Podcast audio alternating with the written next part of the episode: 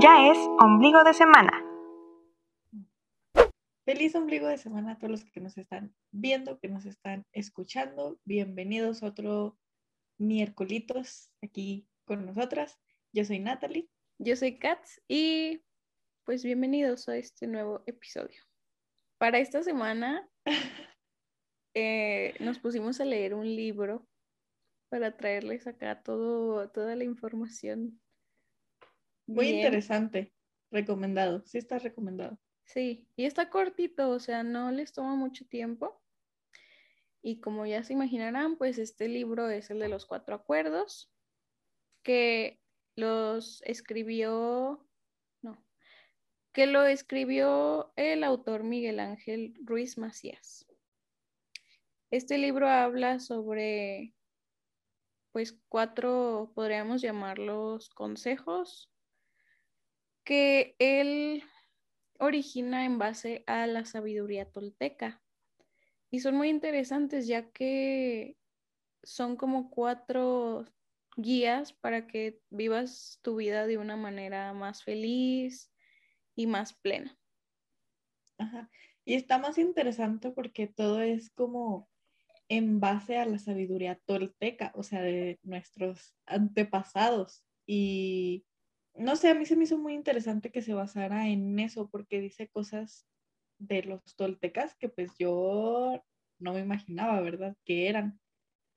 No, ni yo. Y este, y pues creo que sí, o sea, si los llevas, como lo dice en el libro, creo que sí puedes llegar a tener una vida, o sea, a darle un cambio súper radical a tu vida y llevar como una, como un estilo de vida más tranquilo, más ameno contigo mismo, con las demás personas.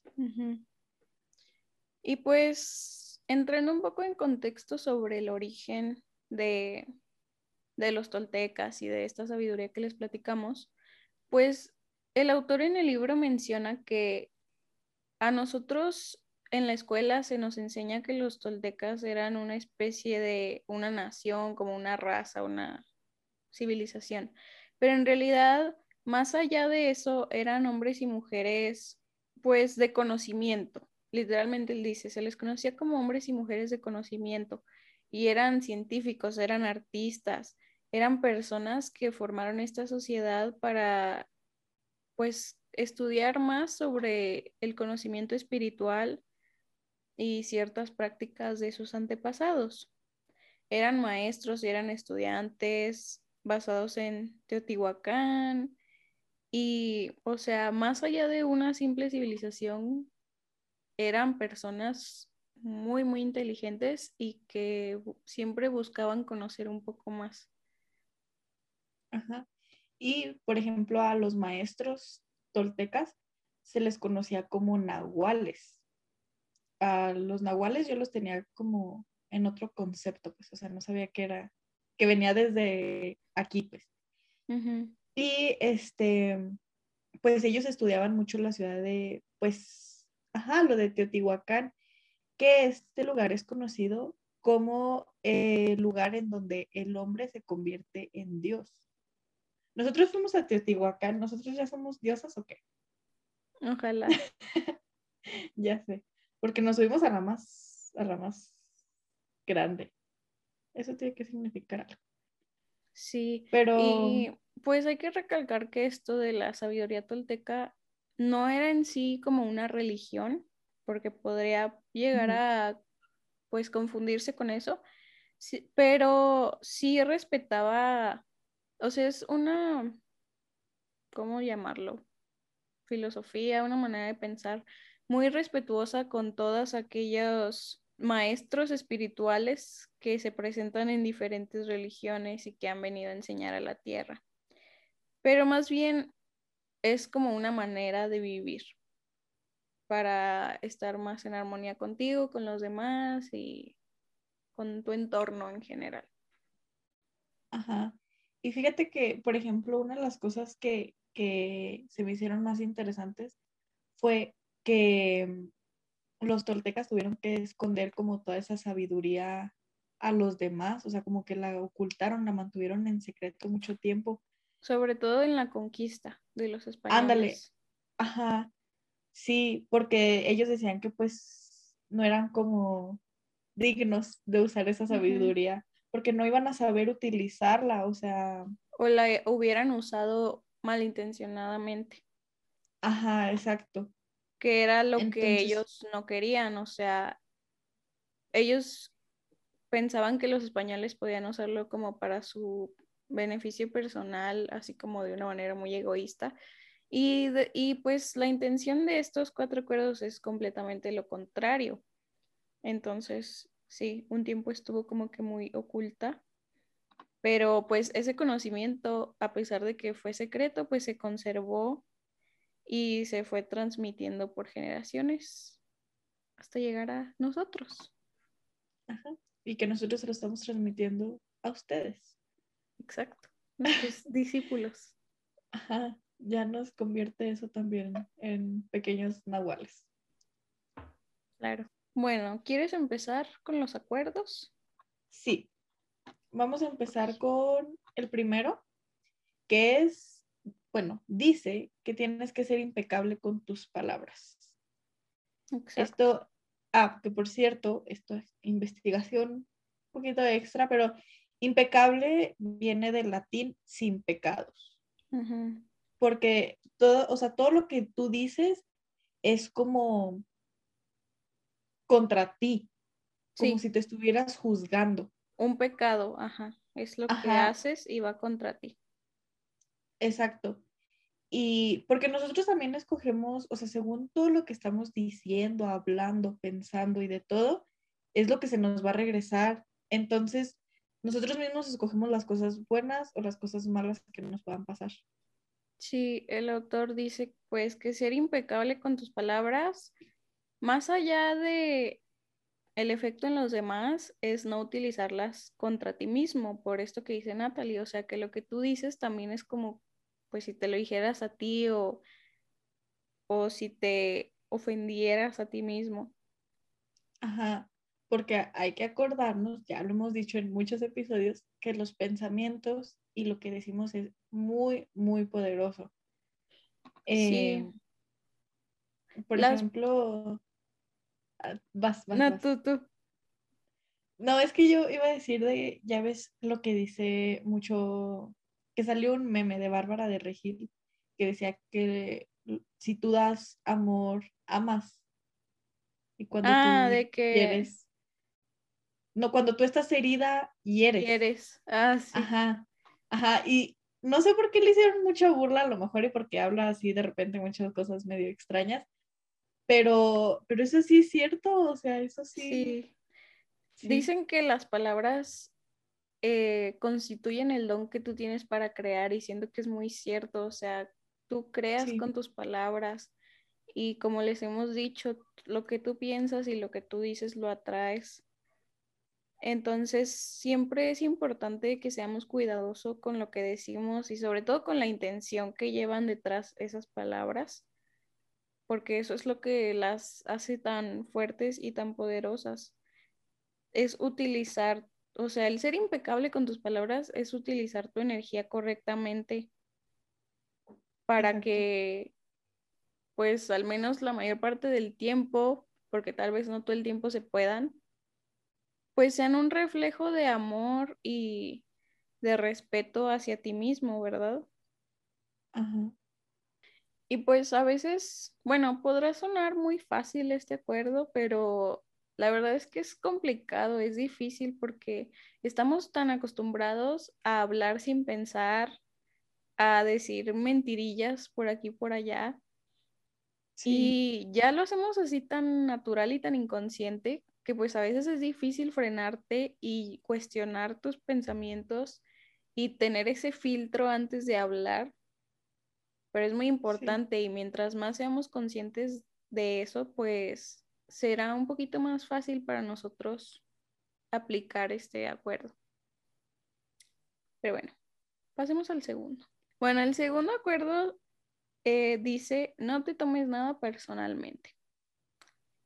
Se supone que cuando nosotros nos tomamos algo de manera personal es porque estás de acuerdo con aquella cosa que se te dice o que se plantea.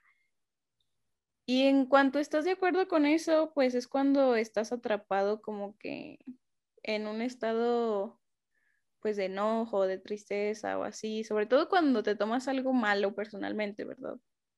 Sí. Sí, porque lo aceptas incondicionalmente. Exacto, ajá. Y el autor decía que el tomar todo personalmente puede llegar a ser pues una expresión de egoísmo porque es como decir que todo gira a tu alrededor, cuando pues no es así. Ajá. Y pues incluso cuando algo parece muy, muy personal, que tú dices, es que ¿cómo no me lo voy a tomar personal si, no sé, está dirigido a mí o algo así? Pues aún así no tiene nada que ver contigo, porque lo que tal persona está diciendo o haciendo es de acuerdo a lo que esa persona tiene en su ser y a lo que esa persona es. O sea, eso va relacionado directamente a esa persona y no a ti. Lo que expresa es un reflejo de ella y no de ti. Por eso es que no debes tomártelo personalmente. Y aparte, porque si te enojas, es, es como, como si tú dijeras que no puedes lidiar con eso que te están diciendo o que tú estás diciendo.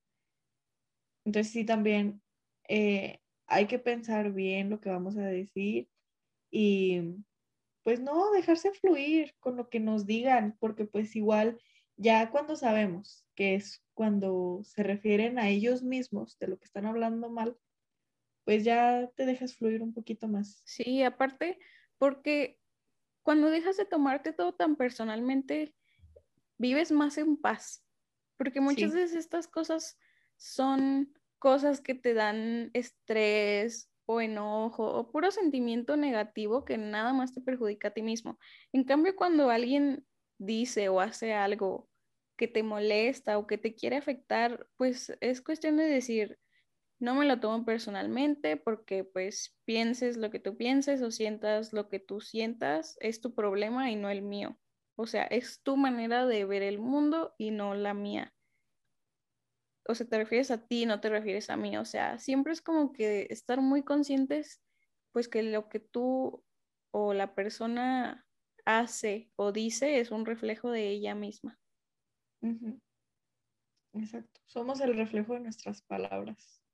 Y acciones. Ajá, así, sin más. Exacto. El tercer acuerdo dice que no hagas, no hagas suposiciones.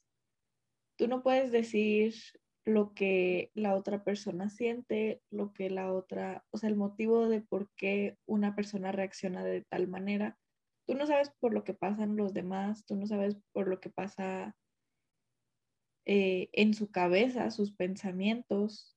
Em, entonces, pues no, podemos eh, como juzgar a alguien mal. Ajá, porque pues nosotros no sabemos, no podemos ir por la vida haciendo suposiciones de cada cosa. Sí. Nosotros estamos muy acostumbrados a hacer suposiciones de todo. Pero el problema es que cuando las haces, tú tomas como por cierto eso que tú estás pensando cuando no te consta. Entonces estamos así jurando que es real, hacemos suposiciones sobre los demás, sobre lo que hacen, sobre lo que piensan.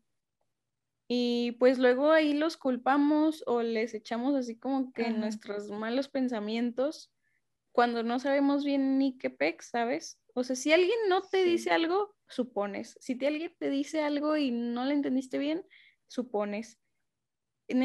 o sea, tenemos como una necesidad de saber o de, de estar enterados, ajá, de tener un porqué y queremos satisfacer esa necesidad suponiendo cosas. Y cuando tenemos ahí como que la herramienta a nuestro favor, que es preguntar, preguntar y aclarar las cosas. ¿Sabes qué? Siento que a veces eh, no, o sea, es que es muy difícil a veces preguntar. Porque, por ejemplo, eh, yo el ejemplo que yo tenía era que cuando estabas un poquito más chiquita o chiquito, que te gusta una persona y esa persona actúa con todo mundo de una manera muy cariñosa. Entonces, si llega esa persona y te abraza, tú ya empiezas a suponer, ah, es que le gusto, es que ya está enamorado de mí, y ya, Sí, ya, o sea, vamos a ser felices por siempre, esta es la casa, este es el perro, así se va a llamar nuestros hijos, todo. Y pues no, y de todos modos ahí entra mucho el miedo de preguntar, de acercarte, de hablar, no sé, ¿sabes? Pero de todos modos hay que perderle el miedo, o sea, cuando es algo como importante para nosotros, hay que perder el miedo a preguntar el porqué de las cosas, de sus acciones. sí, de hecho, creo que el autor sí menciona que muchas veces la principal razón de hacer tantas suposiciones es por el miedo a preguntar. Ajá. Pero también, pues no es como que te quieres quedar así en sin saber qué está pasando, entonces pues recurres a eso, a decir, ah, pues esto pasó por esto y sacas tus propias conclusiones y las das por ciertas, aunque no tienes ninguna evidencia de lo que estás pensando de si es verdad o no es verdad. Se van por la línea fácil y no, no. Y claro, obviamente hay ocasiones en las que tal vez puedas tener razón sobre tus suposiciones, pero también Ajá. muchas veces no, que es Sí. la mayoría del tiempo que no sabes en realidad, pues, cuál es la verdad.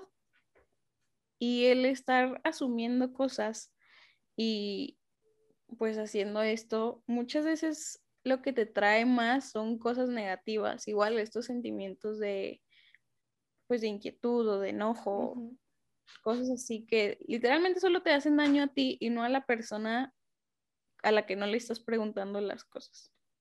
Sí, porque la persona ya bien feliz de la vida y a lo mejor tú acá toda preocupada, angustiada, eh, no sé, o sea, haciéndote mil ideas en la cabeza y aquella persona ahí feliz de la vida. Sí. Y nuestro cuarto y último acuerdo dice, haz siempre el máximo que puedas. Da siempre tu máximo esfuerzo. Porque cuando das tu máximo esfuerzo, pues vives con más intensidad, eres más productivo, eres más feliz y te sientes, yo pienso, más satisfecho contigo mismo. Porque a veces cuando hacemos algo y no damos así como que nuestro máximo esfuerzo, lo hacemos así como al ahí se va. Después te sientes mal porque dices, ay, o sea, pude haber dado más, pude haber hecho esto mejor. Y cuando das tu máximo esfuerzo, sin importar que a veces, o sea, tal vez no es el suficiente para lograr algo, tú te quedas satisfecho contigo mismo porque sabes que diste todo lo que tenías, que no te quedaste con nada. Y pues sí, de esto se trata esto.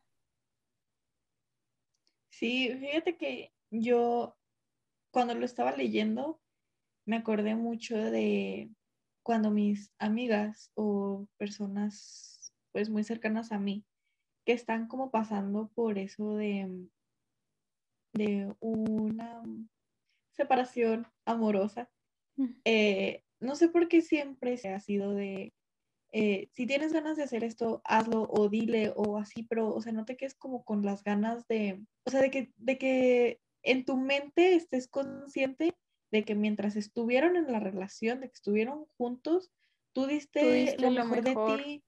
Ajá, entonces no tienen por qué sentirse mal si esa persona no valoró como todo el amor que tenías para dar, ¿sabes? Sí, Entonces, sí, también si están pasando por algo así o algo similar, eh, y ustedes en ese tiempo que estuvieron juntos dieron lo mejor de ustedes, dieron todo el amor que podían tener, ustedes quédense satisfechos porque ya fue problema de la otra persona. Incluso va también para las amistades, ya si sus amistades les dejaron de hablar así, paz. Ustedes hicieron todo por que esa amistad siguiera, que funcionara. Ajá. Y ya, pues si ya valió, en ustedes no quedó.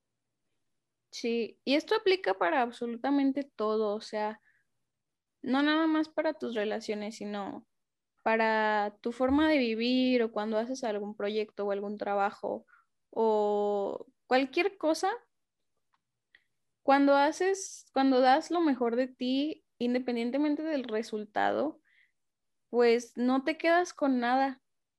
No te quedas preguntándote qué pudiste haber hecho mejor, porque sabes que diste lo mejor. Y cuando vives de esta manera, pues más allá de esperar alguna recompensa o así, pues cada cosa que hagas la vas a disfrutar al máximo por estar dando pues tu, 100%. tu mejor versión, sí.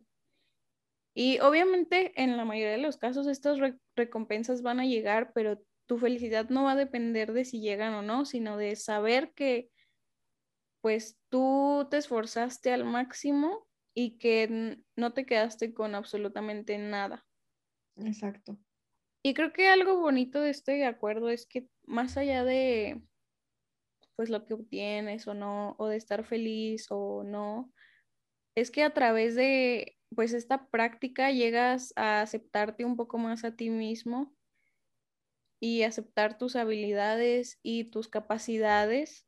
Aprendes también de tus errores, porque como les digo, puede ser que a veces tú des tu máximo esfuerzo en algo y no sea suficiente. Y tal vez al principio puede ser muy frustrante y que digas, es que ¿por qué no fue suficiente si me esforcé, si di lo mejor de mí? Y esto aplica en muchas cosas, en relaciones, en proyectos, en todo, que algo no funciona y dices, pero, o sea, ¿por qué? Si yo di lo mejor. Pero con el paso del tiempo, si te vuelven a pasar situaciones de este tipo, en lugar de sentirte mal o pues triste, pues vas a ir aprendiendo a aceptarlo con amor y con más paz, de decir, pues es que esto fue lo mejor que yo di y me voy a quedar con eso y voy a aceptarme y aceptar esta situación.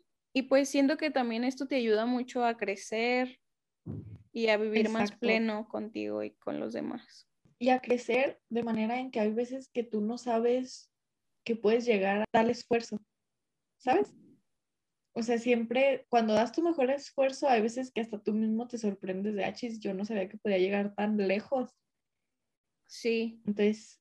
Sí, creo que em, es muy padre cuando haces algo y te das cuenta que llegaste más lejos de lo que te imaginabas. Sí.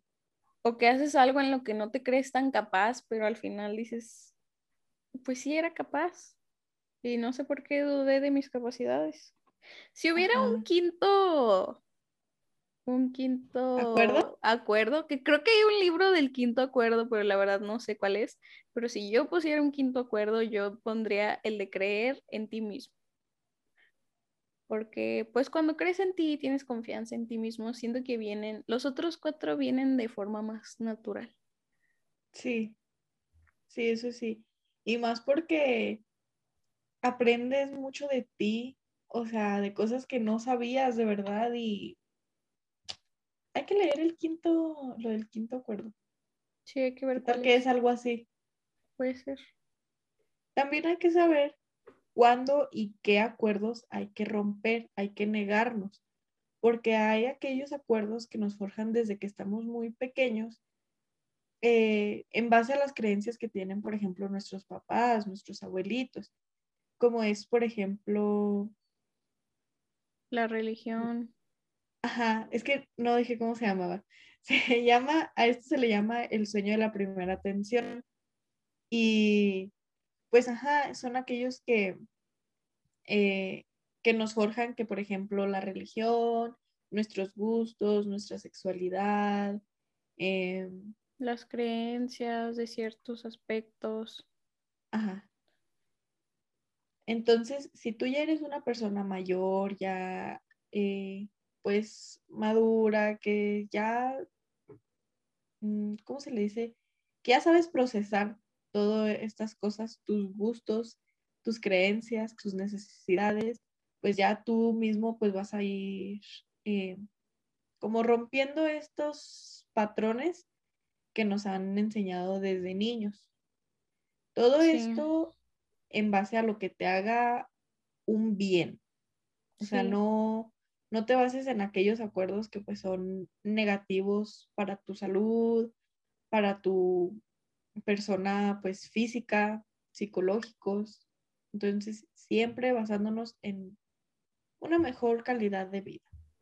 Sí, pues se nos inculcan muchas cosas creciendo, ya sea de manera intencional o no, te, pues te enseñan cómo ver las cosas y cómo procesar el mundo en general. Entonces llega un cierto punto en el que tú debes empezar a cuestionarte todas tus creencias y decir, ok, esto sigo creyendo en esto porque me nace, porque quiero, porque creo en esto o porque se me enseñó y ahí se quedó. Entonces esta es la clave, cuestionarte, cuestionar todo lo que tú crees. Y si algo ya no te checa o ya dices como que, mm, como que esto no, no tiene sentido para mí, pues soltar eso y encontrar otras cosas que sí, pues que sí te suenen más, más verdaderas, ajá, y pues que conecten contigo. Sí. También los toltecas decían que hay que aprender a vivir en el perdón, a que cada día lo vivas como si fuera el último. Y a esto lo llamaban la iniciación de los muertos. Porque pues ya tú perdonas el pues el mal que te hacen, que te hicieron y pues ya también lo sueltas y vives un poquito mejor. Sí. Pues el perdón más que para la otra persona es para estar en paz tú contigo y con ellos. Sí. Porque independientemente de si tú perdonas a alguien que te hirió o te hizo un mal, puede ser que esa persona aún siga cargando con ese remordimiento de conciencia o con esa culpa, pero cuando tú perdonas y lo sueltas, tú ya no vives en odio, ya no vives en resentimiento, porque esos, esos sentimientos o esas emociones solo te hacen daño a ti. Exactamente. Entonces es por eso que es importante perdonar más allá de si la otra persona se lo merece o no, esto no lo haces por esa otra persona, lo haces por ti, por tu paz y por tu tranquilidad. Sí, exacto. Entonces, pues, como conclusión, ¿tú qué opinas? Pues yo pienso que eso que plantea el autor de los cuatro acuerdos y de la sabiduría tolteca en general, pues puede ser muy útil para tu manera de pues manejarte ante ciertas situaciones de la vida, porque pues siento que sí te pueden ayudar a vivir de una manera más plena y más tranquila, porque dejas de lado muchos, bueno, muchas emociones negativas que te pueden traer ciertas cosas que no están en tu control. Y pues lo que está en tu control es cómo reaccionas, o cómo dejas que te afecte. Y yo creo que a nadie, si está en nuestras manos, nadie nos gusta sentirnos enojados o nadie nos gusta sentirnos tristes, frustrados, etcétera, etcétera. Y pueden ser un gran apoyo para este manejo de tus emociones y de tu percepción. Y pienso que sí es muy importante, pues, tener en cuenta aparte de estos cuatro acuerdos, pues eso de cuestionar nuestras creencias y ver qué cosas nos aportan algo positivo y cuáles ya no. Exacto. Yo digo que igual y es que te ayuda mucho a crecer como persona, a aprender a aceptar, a ver las cosas de una mejor manera, a no ser tan negativos, mm, a llevar una vida más plena, y feliz y en paz, porque ahorita creo que lo que más necesitamos es paz mental. Sí. Entonces, creo que sí son muy, pues muy importantes y son sobre todo muy significativos también. Entonces, pues sí. Claro que son cosas que tal vez llevan práctica, cuando te acostumbras a manejar ciertas cosas en automático, como tus palabras, como tu reacción ante ciertas cosas, pues a veces es difícil romper con esos patrones porque se vuelven hasta, hasta cierto punto como hábitos. Y pues obviamente tal vez romper esos hábitos toma práctica y toma mucho esfuerzo, pero siendo que es algo que vale la pena y que pues todos deberíamos poner en práctica. Sí, igual y poco a poquito. Creo que todos tenemos un un ritmo que tenemos que llevar para aprender, para soltar cosas, porque también soltar es muy difícil. El perdonar también es muy, muy difícil, se lleva todo un proceso, pero sí se puede, sí se puede y si necesitan ayuda también de algún psicólogo, de algún eh, terapeuta, no duden en ir. Cool, recomendado. Sí, y recuerden que pues esto siempre es para, o sea que la prioridad son ustedes mismos y su bienestar su tranquilidad. Obviamente esto de una u otra forma tal vez beneficia a de esas personas que se encuentran a tu alrededor, pero siempre hay que ver primero por nosotros y no desde una forma egoísta, sino pues desde que pues tú debes cuidarte y amarte y respetarte y así, primero a ti y luego a los demás. Exactamente. Y pues creo que eso es todo por esta semana. Sí, fue un tema de mucho aprendizaje también. Sí. Y pues sí, esperemos los puedan llevar a cabo o al menos empezar a, a irlos llevando ahí pasito a pasito. Ajá. Y pues sí, es todo. Esperemos que les haya gustado. Que les haya servido. Ahí nos cuentan si ya los conocían, si no, si los usan, si no, si creen, si no. Y es todo. Es todo. Nos vemos la próxima semana con un nuevo tema igual de interesante. Muchas, muchas gracias. Nos vemos la próxima semana. Besos. Besos. Bye. Bye.